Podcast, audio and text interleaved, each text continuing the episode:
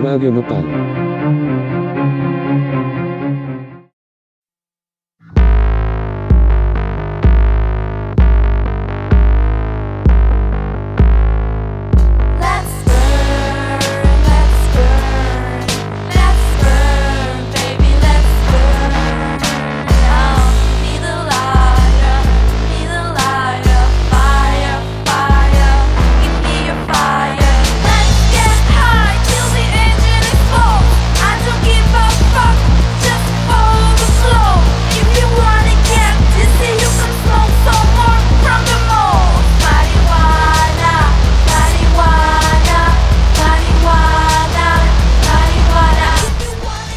Buenas noches, yo soy Kat Dalhue.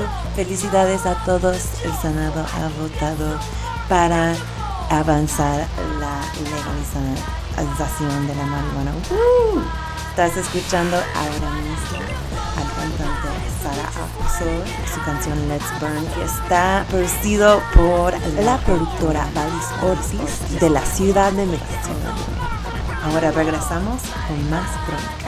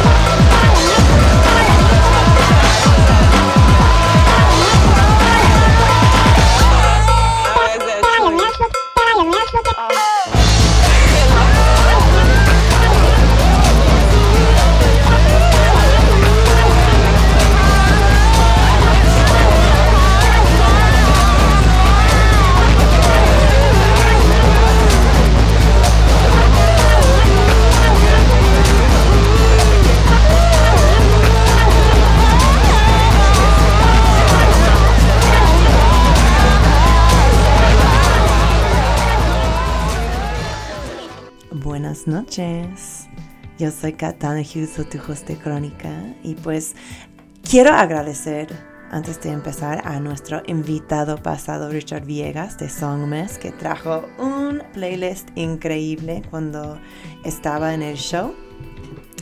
Uno de estos acaba de empezar este episodio Let's Burn por Selma Oxford.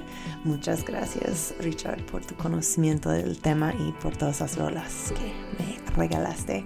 Bueno chicos, es verdad, el Senado sí ha votado finalmente en este dictamen eh, para legalizar la marihuana. Tiene que aprobar todavía los artículos reservados, pero los senadores votaron 82 a favor, 18 no y 7 abstenciones que quieren avanzar esta legislación. Increíble. Em, ahora les toca pues la Cámara de Diputados, o sea, espera amigues, todavía no se puede fumar en la calle, desafortunadamente, pues hay un proceso largo que nos queda legalmente. Está bien. Eh, de hecho, yo me encontré con un diputado federal de la Cámara de Diputados este fin de semana en la Copa Canábica Mexicana. Increíble, ¿no?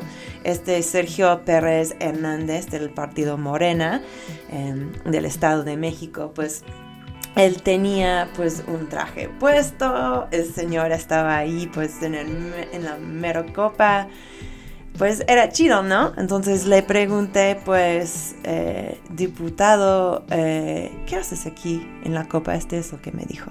Mi nombre es Sergio Pérez Hernández, soy diputado federal eh, por la quinta circunscripción y el motivo de que el día de hoy esté aquí, pues bueno, tiene que ver mucho también con la parte de la regulación que está ya prácticamente en el Senado y lo que se está discutiendo.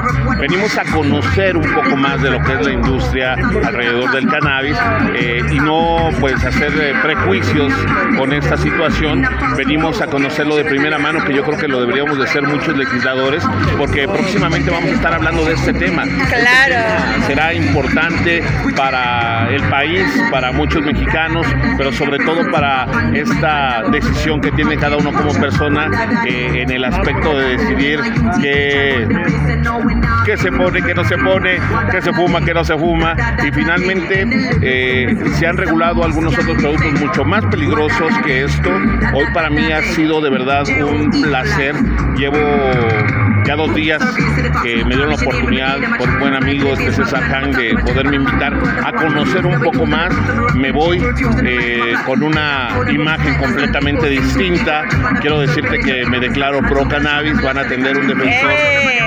Así es, van a tener un defensor eh, de su idea, de su estilo de vida, de, de toda la libertad, sobre todo que tenemos cada uno para decidir. ¿Has estado escuchando un poquito sobre las preocupaciones que ciertas personas aquí en la comunidad canábica tienen sobre este dictamen que va para votar el Senado este semana que? Pues sí, mira, hemos escuchado diferentes eh, propuestas que yo creo que vamos a hacer ciertas modificaciones cuando llegue a la Cámara de Diputados, porque son importantes también. Alrededor de todo esto, yo creo que ya vamos tarde en un comercio internacional y siendo México un país tan estratégico y un país tan eh, bondadoso en este sentido de la producción eh, canábica, pues bueno, tenemos que hacer ciertos ajustes para que podamos ser competitivos y pues sobre todo tener una muy buena regulación para que todo ello llegue en productos de calidad ¿Cuándo crees que van a, ya van a estar viendo esta cosa ahí en el Cámara de Diputados, que es su adivinación? Pues mira, eh, espero yo que en el Senado pueda quedar en estos próximos días y en lo que se pasa a discusión al Pleno y pues bueno, yo creo que estaremos hablando del segundo, eh, la, la- la segunda etapa del segundo, el tercer año de legislación, yo creo que para febrero, marzo, ya estaremos en ese sentido ya viendo este tema. Bueno, ya escuchaste el diputado. Perdón, ahí estamos. Ya escuchaste el diputado y pues van a ser un ratito más que tenemos que esperar. Tuve un amigo, no sé si estás escuchando Jorge, pero saludos si estás ahí, que me escribió hoy. Bueno, que me resta decirles que aquí van a tener un aliado en ese sentido para poder a dar una gran discusión. Ya, diputado, ya. Eh, bueno, no van a pasar esta cosa por la Cámara de Diputados hoy ni mañana, pues vamos a tener que esperar otro proceso de debate en esta Cámara, pues igual como lo tenían en el Senado. Esperamos que no tarda tanto como en el Senado, porque pues ya saben que el Senado tenía este pedo para un par de años. a ver qué pasa. Pero bueno, lo que me gustó de lo que dijo el diputado Pérez Hernández era que había venido a la copa para ver la industria canábica. Y es cierto, la industria canábica ya existe. Entonces, pues espero que la gente pues apasionado por el tema, que ya están trabajando esto, estos temas para mucho tiempo, pues siguen teniendo oportunidad, eh, oportunidades de hacer esto. Em, mi invitada especial del día de hoy, estoy súper emocionada para tocarles este, este entrevista.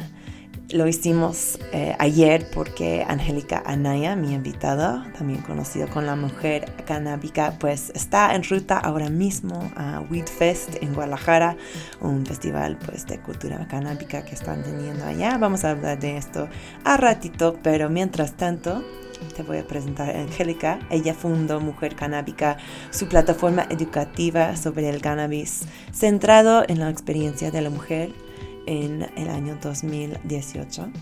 Encima de dar talleres desde esta perspectiva, ella también trabaja con el Frente Canábico del Sureste para provenir educación sobre las oportunidades que llevan la industria legal de la marihuana, eh, pues, pero entre las comunidades agriculturas todas eh, hacen este tipo de eh, talleres de, de información, de, de sesiones informáticas. Lo hacen en Chiapas, en Yucatán, en Oaxaca y pues el resto del sureste del país. Se me hace que es un tema muy relevante para el día de hoy. Porque pues obviamente, aunque estos senadores están debatiendo la marihuana aquí en la Ciudad de México, la legalización va a ser algo que afecta a todo el país. Creo que a veces pues es difícil eh, eh, recordar esto cuando estás aquí en este metrópolo. Bueno, ya con sin más más espera. Esta es mi entrevista con la mujer canábica, Angélica Anaya. Angélica, muchas gracias por estar aquí en Crónica. Eh, eres una mujer que hace muchísimas cosas para la marihuana aquí en México. Entonces estoy pues muy feliz de tener la oportunidad de, de practicarte un poco de, de, todo esto. ¿Cómo, ¿Cómo estás el día de hoy?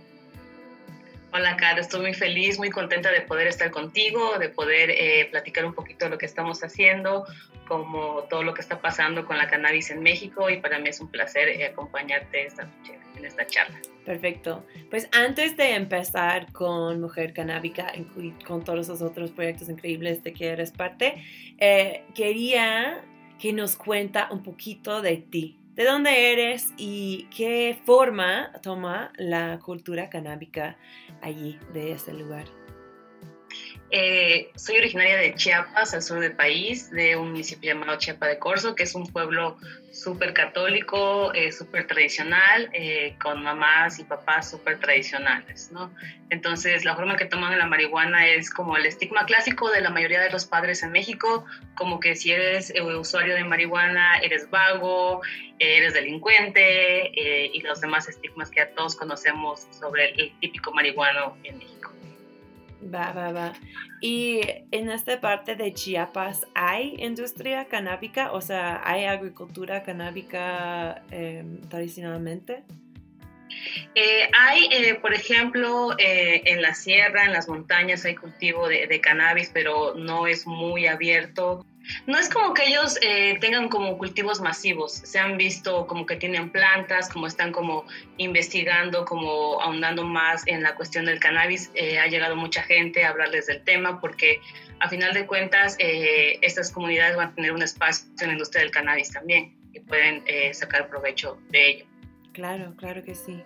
Y, o sea, entonces, dentro de todo este panorama, ¿cómo, ¿qué es la primera interacción que tiene Angélica con la marihuana?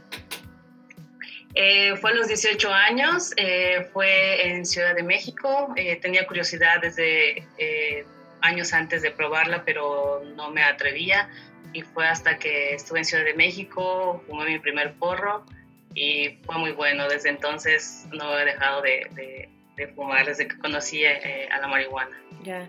¿Cómo era esta primera experiencia, dado, dado que durante tu juventud, durante tu niñez, estabas como escuchando cosas como que, que se tratan más del estigma del cannabis? O sea, ¿tenías miedo? Eh, ¿Cómo era como tu percepción entrando en esto?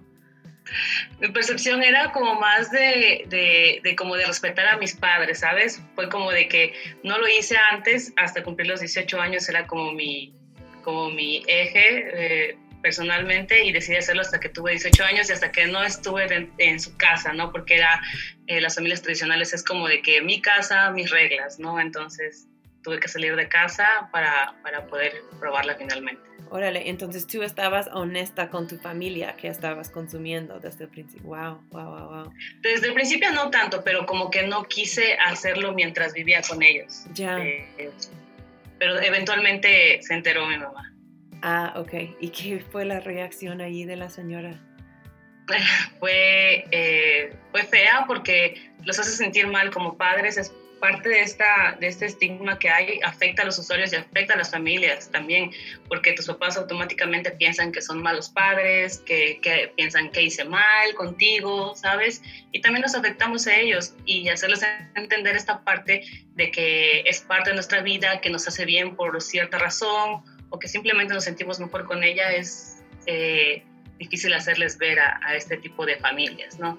Entonces sí fue una una discusión fuerte y le mencioné a mi mamá, sabes, yo estudio, trabajo, voy a la universidad estoy haciendo mis cosas, no es como de que hubo marihuana y como automáticamente pensaba como que estaba en la calle y sabes, como todo, todo esto, como que piensan que eres una adicta, literal. Claro, claro, pues qué fuerte, amiga. Eh, ¿Y cómo, o sea, entonces empiezas como una consumidora? ¿Cómo evoluciona tu relación a la droga desde allá? Me involucré más con la cannabis y conocí mucho más eh, en algún momento que estuve en California. Y cuando estuve acá, regresé muy entusiasmada de todo lo que vi allá, ¿sabes? ¿En dónde eh, estabas en California? Ya sabes que soy californiana, entonces esos detalles me interesan. en San Francisco, estuve en San Francisco. Órale, sí habíamos platicado de esto, que soy san franciscana. Ay, qué padre. Ya. Entonces, pues estar allí te dio como una diferente imagen de lo que era la marihuana. Me, me, o sea, estoy entiendo bien. Exactamente, entonces como conocí tantas cosas y dije esto no hay en México y de pronto eh, la industria fue evolucionando bastante rápido, creo que también fue en consecuencia de legalización de, del cannabis medicinal en California y otros estados. Eh, y empezaron como a salir más cosas, empezaron a salir eh, growers y mucha gente que hacía cosas buenas también. Entonces la industria también fue evolucionando aquí en México y después como que abrí mi perspectiva a la, a la marihuana, ¿no? Claro, claro. ¿Este es el punto en que empiezas Mujer Canábica? Lo empecé mucho después, eh, pero empecé como a indagar más en, todo lo que había y después decidí, hasta hace dos años decidí eh, crear Mujer Canábica eh, por la necesidad que tenía de ser usuaria de cannabis, de ser mujer y de tener de por sí ser usuaria de cannabis en general es un estigma, ser mujer eh, y ser usuaria de cannabis te, te, pone a muchos más estigmas, ¿no? Sí, claro. Entonces, platícanos, o sea, yo estoy casi seguro que muchos de los escuchantes van a ser uh, uno de tus seguidores y cosas, pero para los radio oyentes que todavía no están acostumbrados con la mujer canábica, ¿puedes explicarnos qué, o sea, qué era tu intención al principio con empezar este proyecto? ¿Qué, qué visión tenías? Mi, mi, intención al principio era como que visibilizar todos los estigmas que atravesamos las mujeres, eh, todos los problemas que tenemos como usuarias, a veces también como pacientes medicinales, porque tuve la oportunidad de conocer pacientes medicinales y, la y ver la necesidad que tenían de, conseguir un, eh, un, aceite de THC o de CBD, ¿no? Entonces decidí eh, centrarme en la información, en informar a los seguidores acerca de los beneficios y todos los estigmas que podemos atravesar. Eh, y fue, como más específico en las mujeres. Ya. ¿En qué año empezaste en, la plataforma? En 2018, finales de 2018. Ya.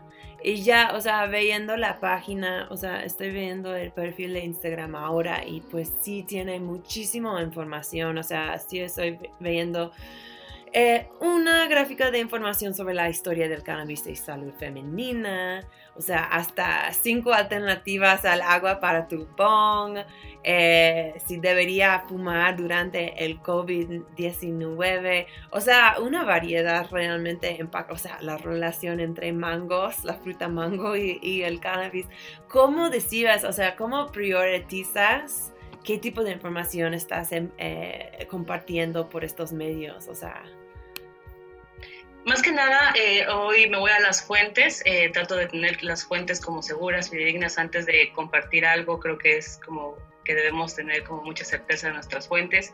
Y enfoco básicamente a la información a, los estigmas, a las mujeres, a cómo, eh, a las alternativas en las que podemos usar también el cannabis. Y también no dejo fuera la parte recreativa, como por ejemplo mencionabas cinco alternativas para el agua de tu ¿no? Entonces son cosas como como que trato de abarcar un poquito para todos porque eh, mis seguidores han ido creciendo, eh, son mayormente mujeres, pero también tengo público eh, masculino, ¿no? Entonces, para brindar un poco de información para todos. Claro, y para ustedes que están curiosos, los cinco alternativos para agua de Tuban son té, Gatorade, uh, nunca he tratado Gatorade, jugo de arándano, y hielo y infusiones. Ay, qué rico, una infusión, me encanta. Eh, una de las cosas, cuando, cuando nosotros nos conocimos en persona, una de las cosas que me encantó escuchar de ti fue el rol que jugaba las otras mujeres en tu desarrollamiento como creadora de contenido. ¿Cómo era este, eh, este grupito que tenías cuando, cuando empezaste a, La Mujer Canábica? Cuéntanos. Empecé, nos conocimos por casualidad, eh, Chicks versus Estigma, que es Brenda, y Blanca Isabel de Malas Costumbres. Eh, coincidimos gracias a Green Screen, a Alfie, nos reunió Y bueno, ahí hicimos una conexión muy buena las tres y sentimos que, que nuestro trabajo eh, va en la misma dirección y, son dos mujeres que admiro mucho, a Brenda, a Isa las admiro muchísimo. Cada una desempeña un rol súper importante en, en, el movimiento canábico en México. Eh, Brenda definitivamente eh, es una inspiración constante, eh, lo que está haciendo hoy día es buenísimo y cómo Blanca Isabel informa a todos sobre los estigmas, no solamente sobre la cannabis, habla un poco más sobre los psicodélicos, los hongos y demás drogas, ¿no? Entonces es, es una información que, que, que debes tener ahí están como arroba malas costumbres y chicks versus estigma. Yes, pues me encanta esto porque pues yo me paso mucho tiempo en el internet leyendo toda la información que esas tres mujeres con, o sea, tú, Brenda, y, y, cómo era la mujer de malas costumbres. Eh, Blanca Isabel. Blanca Isabel, claro, Blanca Isabel. Eh, pues es que proporcionan muchísimo, muchísima información ahora mismo y tienen como un toque, pues como ya mencionó, es que está más enfocado en la mujer, o sea, no quiero decir que es un look pues femenino porque la verdad pues tienen muchos estilos de, del tipo de contenido que se, importan pero está impactante que, que, todo está centrado en la mujer porque pues no sé o sea cuéntanos un poquito cómo viste el medio los medios canábicos antes de que tú empezaste tu proyecto. Había como un juego para este tipo de, de focus, para este tipo de, de, eh, centralización de la experiencia de la mujer? No, cuando empecé el proyecto Mujer Canábica no había y justo fue como en esa época que empezó como a germinar mucho movimiento eh, feminista en, en, Instagram, en Internet y hay otras chicas que también están haciendo una súper labor como eh, las chicas de Forjando Porros, Forjando luchas, feminismo flow. Entonces fue Brenda, Isa y yo fuimos como al mismo tiempo. Isa ya tenía como más tiempo uh, haciendo este tipo de contenido, pero fue como que empezamos como a surgir varias y ahora somos muchas mujeres que estamos eh, incursionando en la, en la, industria del cannabis desde, desde, el punto de vista social, desde el punto de vista legal y todo lo que abarca eh, la industria. Perfecto, perfecto. Pues se me hace que ahora sería un buen momento para un break musical. Eh, yeah. Tú, Angélica, me ayudaste con, un, eh, con mucho de este playlist para el episodio el día de hoy y esta canción que, que quiero tocar es una de las tuyas. Eh, es Gemini por Princess Nokia. ¿Por qué querías tocar este rol en crónica el día de hoy? Ok. Princess Nokia es una mujer que representa mucho la, la cuestión femenina, el girl power, eh, es de ascendencia eh, también latina y sus letras como que me inspiran y hablan también de la cannabis y creo que son el tipo de mujeres que, que, con las que me identifico musicalmente también. Así que espero que les guste esta canción de Princess Nokia. Perfecto. Pues ahora escuchamos a Gemini por Princess Nokia y regresamos con más crónica.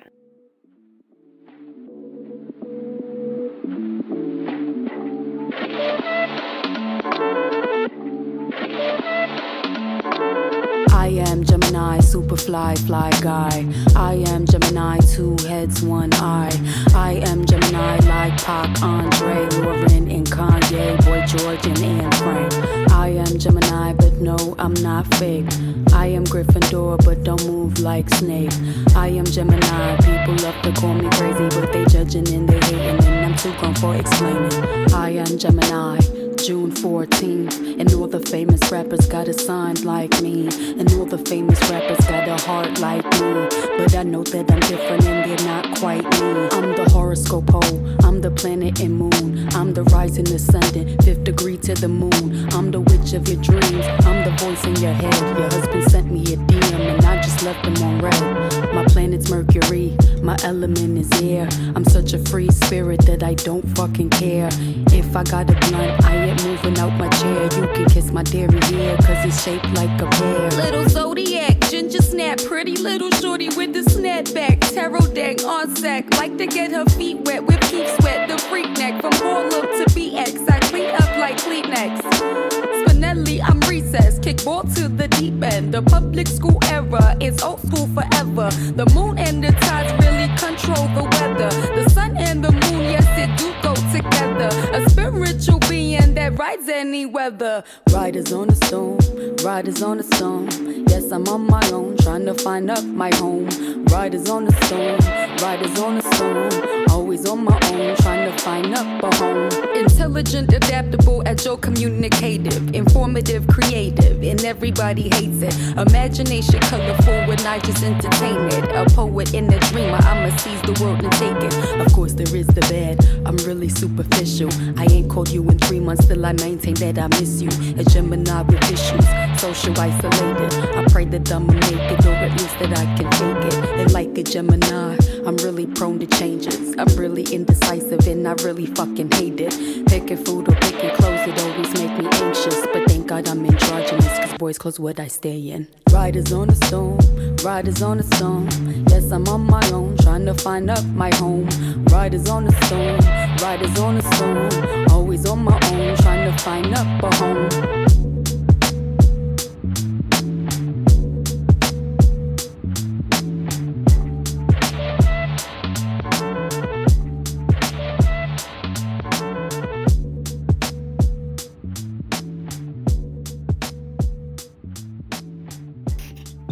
Estamos de regreso en Crónica, en Radio Nopal. Yo soy tu host, Capitán Hugh. Hoy en el estudio virtual tenemos una invitada muy especial, la mujer canábica, también conocida como Angélica Anaya. Angélica es una creadora de contenido educacional de la marihuana formidable. Eh, estaba contándonos eh, como mujer canábica, tanto como otros proyectos femeninos como Chicks vs. Stigma, Malas Costumbros Blog, eh, está llenando un juego realmente en la información, en la cultura canábica más bien, como recentralizando este tipo de información alrededor de la experiencia de mujer.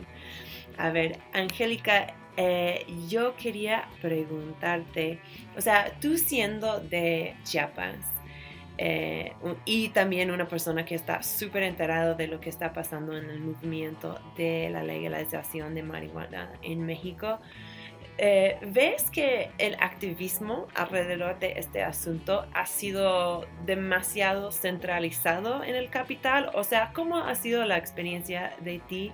Viniendo de Chiapas para ser parte de, este, de este tipo de activismo. Sí, eh, sí siento que está bastante centralizado este activismo.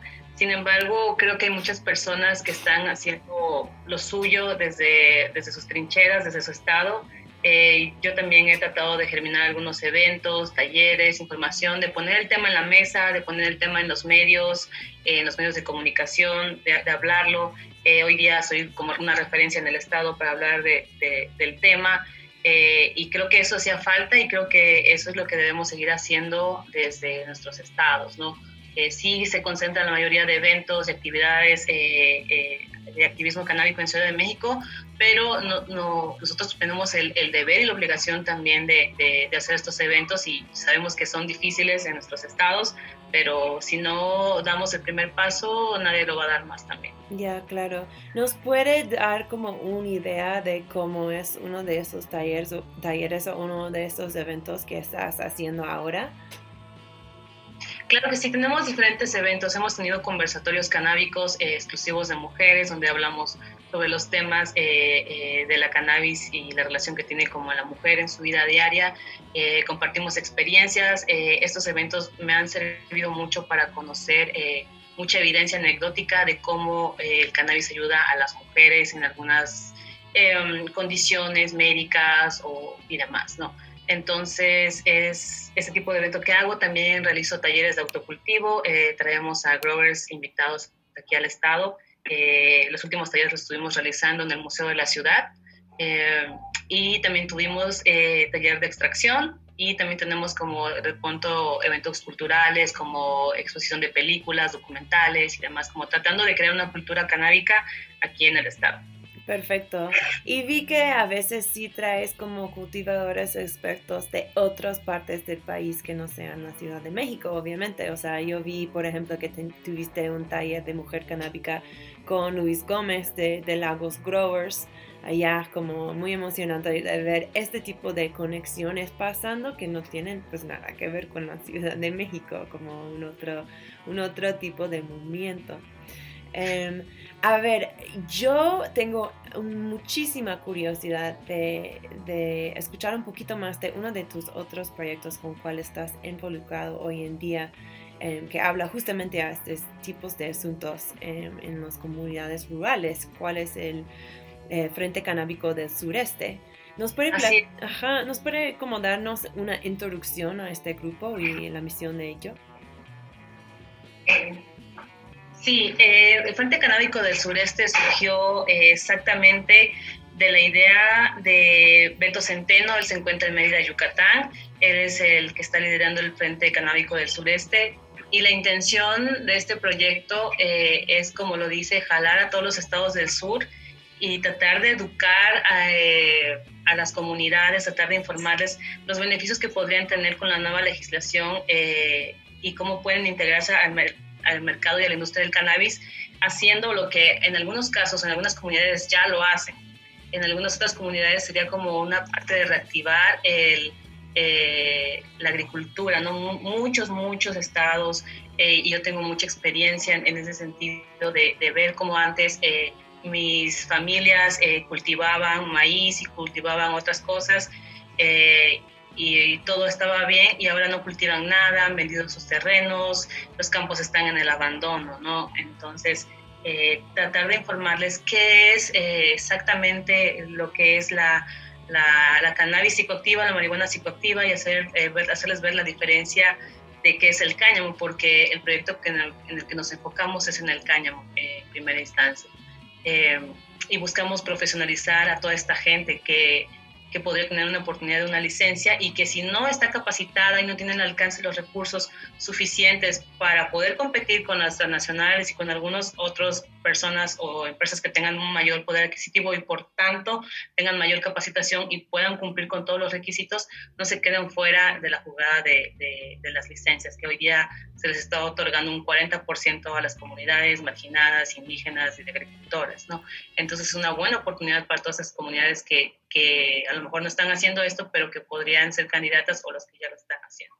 Sí, sí, sí. Y para los radioentes que no saben de esto, el dictamen que hoy día están debatiendo en el Senado incluye como parte que 40%, como bien de, dice Angélica, 40% de los permisos y, y, de los cinco diferentes tipos de permisos, o sea, es cultivación, eh, que era transformación, investigación, no sé qué son los otros dos, pero 40% de estas tienen que ir a gente que son eh, de las comunidades indígenas, de las comunidades afectadas por la guerra contra la guerra contra el narco. Ajá.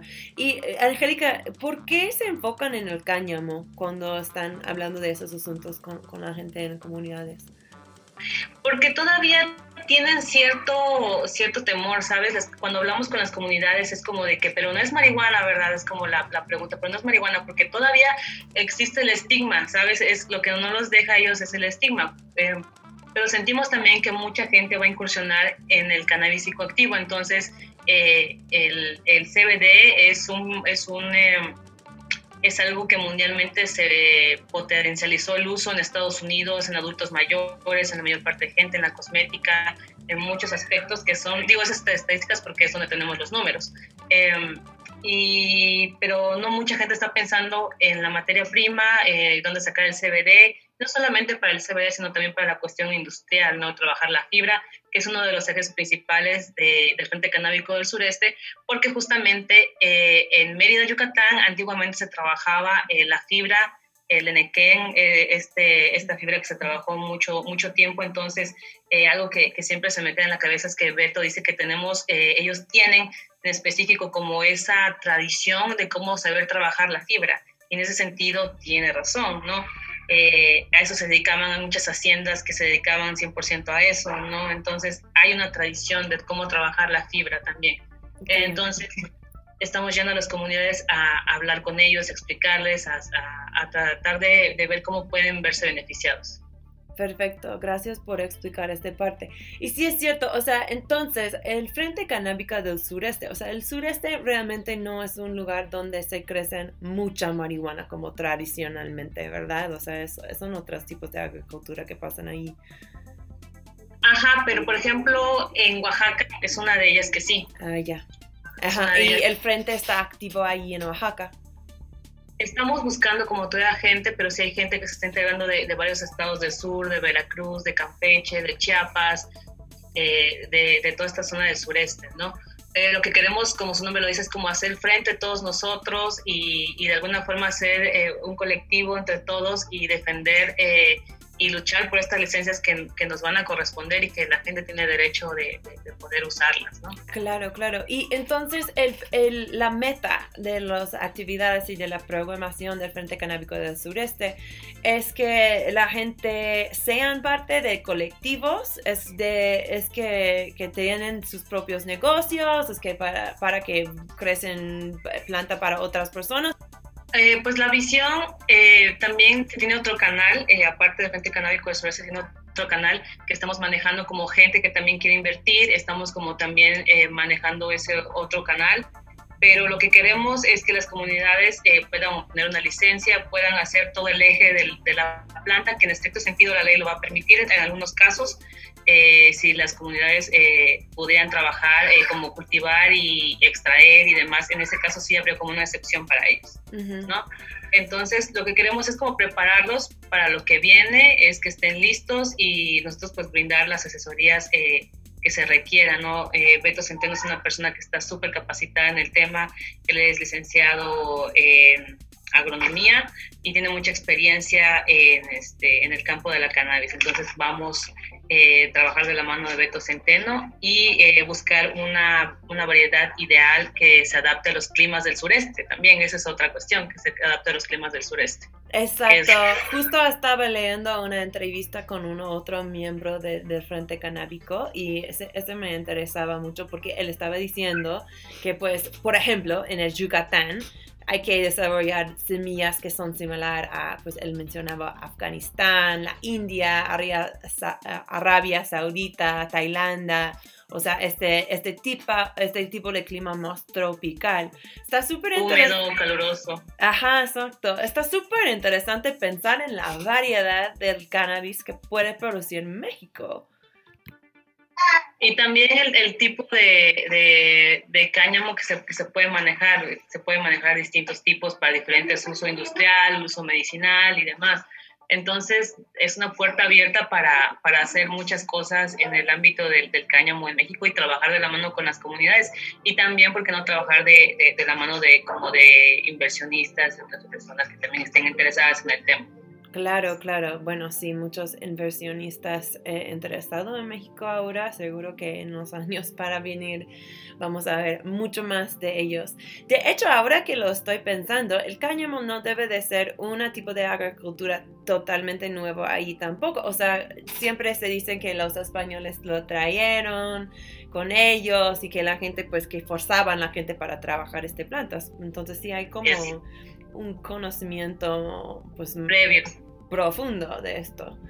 Interesante. Em, a ver, ¿cómo? Bueno, antes de preguntarte la próxima pregunta que es un poco más de la política, eh, quería asegurar que estamos haciendo tiempo para tus bonitas rolas. La próxima rola que quiero tocar que tú llevaste es Angel o Ángel eh, por Caliuchis. Eh, ¿Por qué elegiste esta canción, Angélica? Caliuchis también es como, es como muy personal la, la, canción porque eh, también como que representa mucho de, de, lo que me gusta y me identifico también con, con, con su onda, con su vibra y, y yo creo que, que, muchas de estas mujeres son como activistas en muchas cosas y me inspiran también como como a, luchar por, por, otras causas, ¿no? Eh, y es algo bonito. Y esta canción particularmente me gusta porque eh, vuelve a la esencia de la caliuchis que conocí al principio. Entonces es como que eh, una canción que, que, que, me gusta mucho en lo personal. Qué, qué chido. Yo no quiero... Eh, no quiero eh, hablar demasiado de mí durante tu entrevista, pero quiero mencionar que yo eh, entrevisté a Kali Uchis hace, híjole, como pues seis meses, algo así, durante el verano. Y Ajá. era súper interesante que sugeriste esta canción y lo escuché porque sí es como una canción muy pacheca. Pero cuando yo hablaba con ella, yo nunca había escuchado a ella hablar de la marihuana en una entrevista. Entonces yo como me atreví a, a preguntarla, oye Caliuchis, pero, eh, pero tú fumas, o sea, ¿cómo? O sea, yo la encuentro, o sea, que su vibra es súper pacheca y así, pero nunca habla, había hablado abiertamente de esto y me dijo, pues sí, o sea, no lo practico tanto, pero es mi medicina y lo uso mucho. Curiosamente, curiosamente me dijo que no lo hace o sea, no lo usa para la música. O sea, no es uno de esos músicos que, que, va, que fuma antes de ir al estudio o que está fumando todo el tiempo en el estudio como es para otra parte de su vida, pero... Es como de esas que no quieren ser tan abiertas en su consumo, pero lo, muestran, como que no lo ocultan, pero como que también no lo, así como que miren, estoy fumando, ¿no? ¿Sabes? Es como es difícil, o sea, ellas que son como estrellas en ascenso, aún es difícil para ellos manejar esta, esta vibra de, de, de la cannabis y ser eh, famosa o ser una artista, ¿no? Claro, y encima de eso ser una artista mujer que quiere como estar dentro de este universo de pop, ¿no? O sea, este como es una complicación encima. Um, sí. Sí, pues, muchas, muchas son así, muchas, muchas son así. Sí. Creo que hasta quienes no imaginamos fuman. Pachecas del closet. Pachecas del closet. yeah. Yo creo que una pacheca de closet es una chica que se llama Belinda. Ajá. Oh, Belinda, sí. obvio. Ella es pacheca de closet. Ay, ojalá un día la podemos tener en crónica.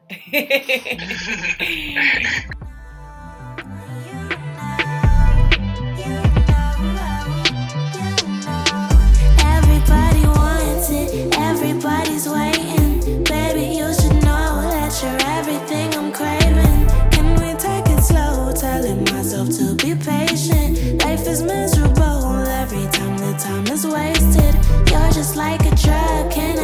I be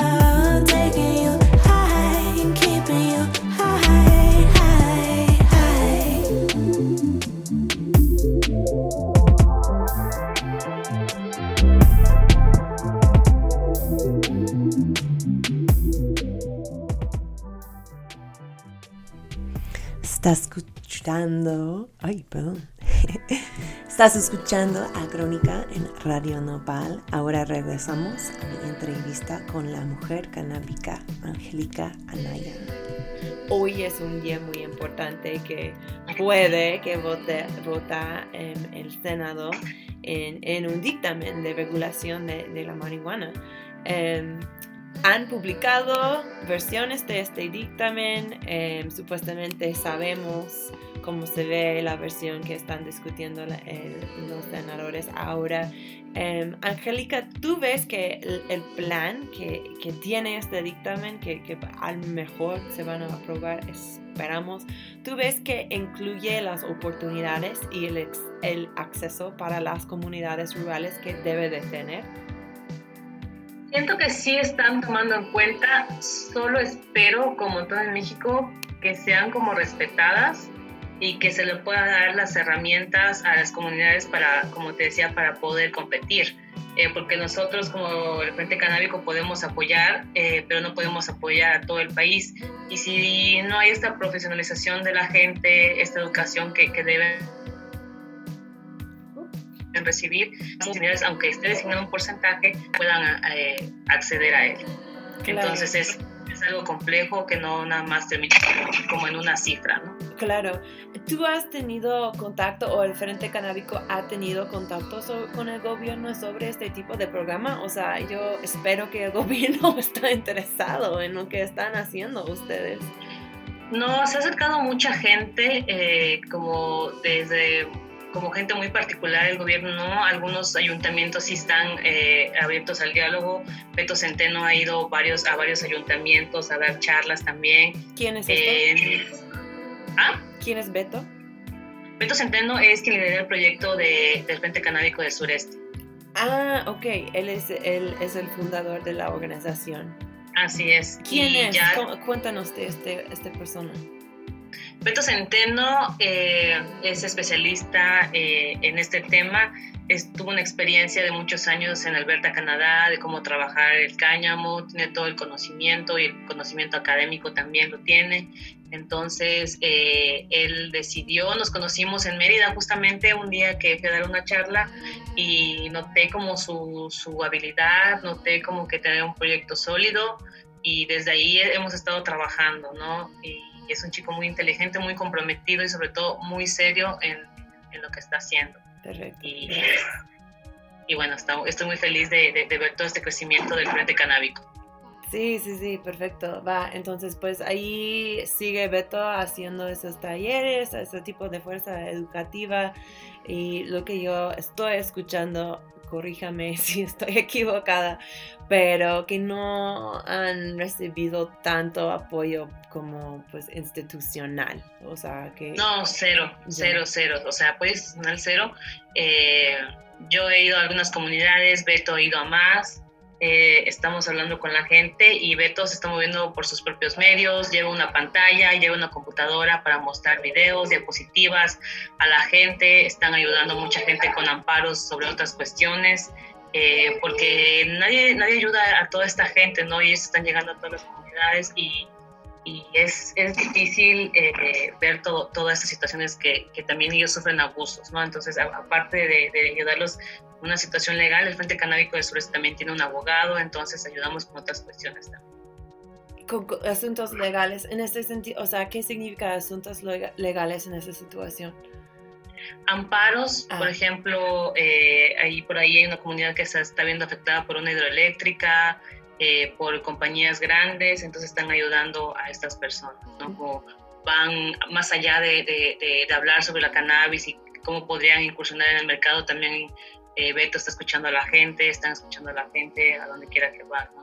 Entonces hay mucha gente eh, que, por ejemplo, estuve en Oaxaca y hay mucha gente que está interesada, que ya cultiva la cannabis, me tocó estar en, en un cultivo, eh, no pude tomar fotos porque pues no podía tomar fotos, eh, pero me tocó estar ahí con las familias eh, y, y bueno, no todos, pero están abiertos como a, a entrar a- a- al mercado legal. Ellos ya lo hacen y lo han hecho toda la vida, pero sí quieren ellos eh, estar tranquilos porque de alguna forma pues estar en la ilegalidad y sembrando marihuana pues todavía sigue siendo muy penado aquí en México, ¿no? Entonces Claro. es, es algo que sí ellos, ellos buscan eventualmente también. Claro, y pues es justamente pro- proyectos como el tuyo que pues o sea, esa es la única manera realmente de, cambiar esta percepción de, la droga, porque obviamente aquí en México, pues la marihuana sí tiene una historia súper es- específica y desafortunadamente, pues sí ha estado ligado con mucha sangre. Entonces, pues yo no estoy sorprendida que la gente, pues les cuesta un poquito pensarlo como un fuente estable, eh, decente, eh, accesible para, para pues ganar su vivencia. Entonces, pues muchísimas gracias por hacer este tipo de trabajo, Angélica, a ti y a todo el, el Frente Canábico. Quería preguntarte si la gente quiere saber más de las actividades de ustedes, ¿dónde pueden buscarlo? Pueden buscar en Facebook en el Frente Canábico del Sureste y en Instagram también pongan Frente Canábico del Sureste y les va a aparecer es FC eh, así creo, el, el usuario. Pero busquen Frente Canábico del Sureste van a encontrarlo ahí en Instagram. Increíble, increíble. Pues vete a seguir esto. O sea, amigos, yo creo que muchas veces la gente, los les pacheques, pues los activistas, todo esto que, que vivimos aquí en la Ciudad de México, pues es muy fácil olvidar que hay un país enorme eh, que extiende afuera de la ciudad y pues está súper importante estar empezando, eh, estar pensando en cómo esta regulación va a afectar no solamente la CDMX, pero todo el país. Ay, pues Angélica, un gran agradecimiento a ti por venir a hablar de tu proyecto. Espero que regreses muy pronto a Crónica para contarnos de tus novedades. Y, y nada, eh, a ver, para encontrar la mujer canábica en el Instagram es mujer.canábica, ¿verdad? Así es, mujer.canábica. Y Muchas gracias a Angélica Anaya por su participación en el show. Qué chido tenerle. Eh, la próxima y, el episodio final. Ah, no, antes de terminar, pues mi, mi gran amigo Pepe no simplemente quiere un shout out, quiere que, que digo a ustedes que en la Casa Gamora hay un tarde de pizza este 22 de noviembre. Entonces vete a la Casa Gamora si estás en la CDMX para, para tu pizza. Veo que hay opciones vegetarianas.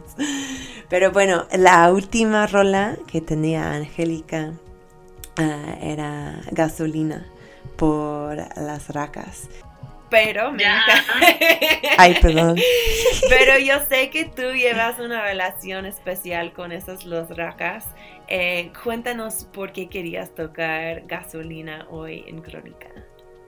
Gasolina porque es como un poquito más divertida, un poco más habla desde el punto de vista de, de- de los usuarios de cannabis, de los usuarios recreativos, de cómo lo usamos, que si cuál fumamos y sobre todo de las chicas, ¿no? Que hoy día eh, tenemos como, como una posición distinta en la industria del cannabis, como hay muchas mujeres que son growers, hay muchas mujeres que saben cultivar, hay muchas mujeres que saben extraer, hay muchas mujeres que saben hacer de todo.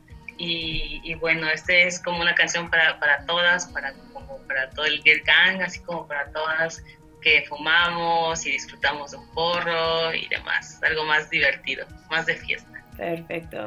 Quiero agradecer, por supuesto, a Angélica por estar con nosotras el día de hoy y también a la estación independiente de radio más chido del país, en mi perspectiva, desde mi perspectiva muy eh, específica.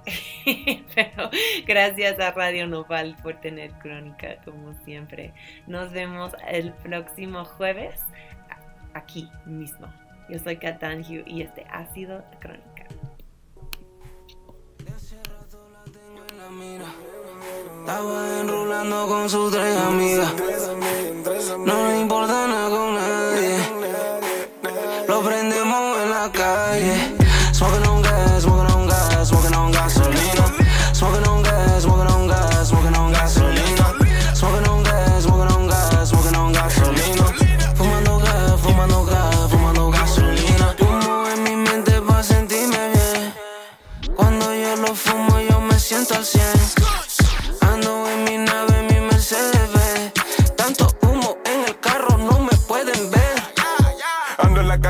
amigas me tienen la mira. Tengo una que se parece a Shakira.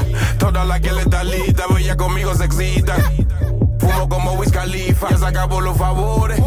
Le voy a subir la tarifa. De hace rato la tengo en la mira. Estaba enrolando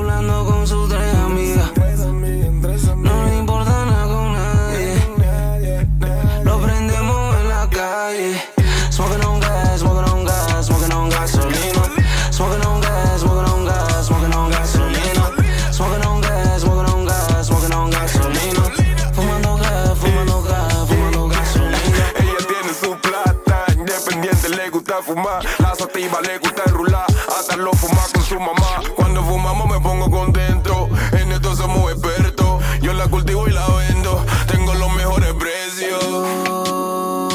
Lo tenemos todo, celebrando con mi banda fue un parrandón.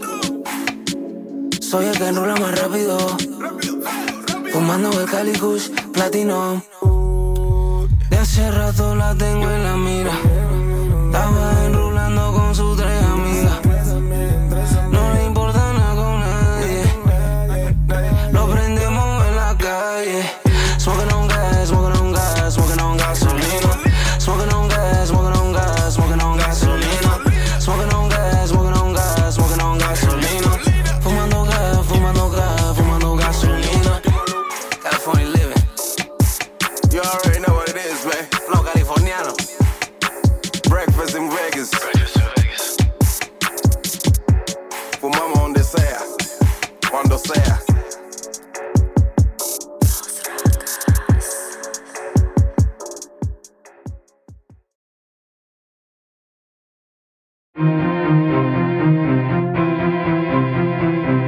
Radio Nopal.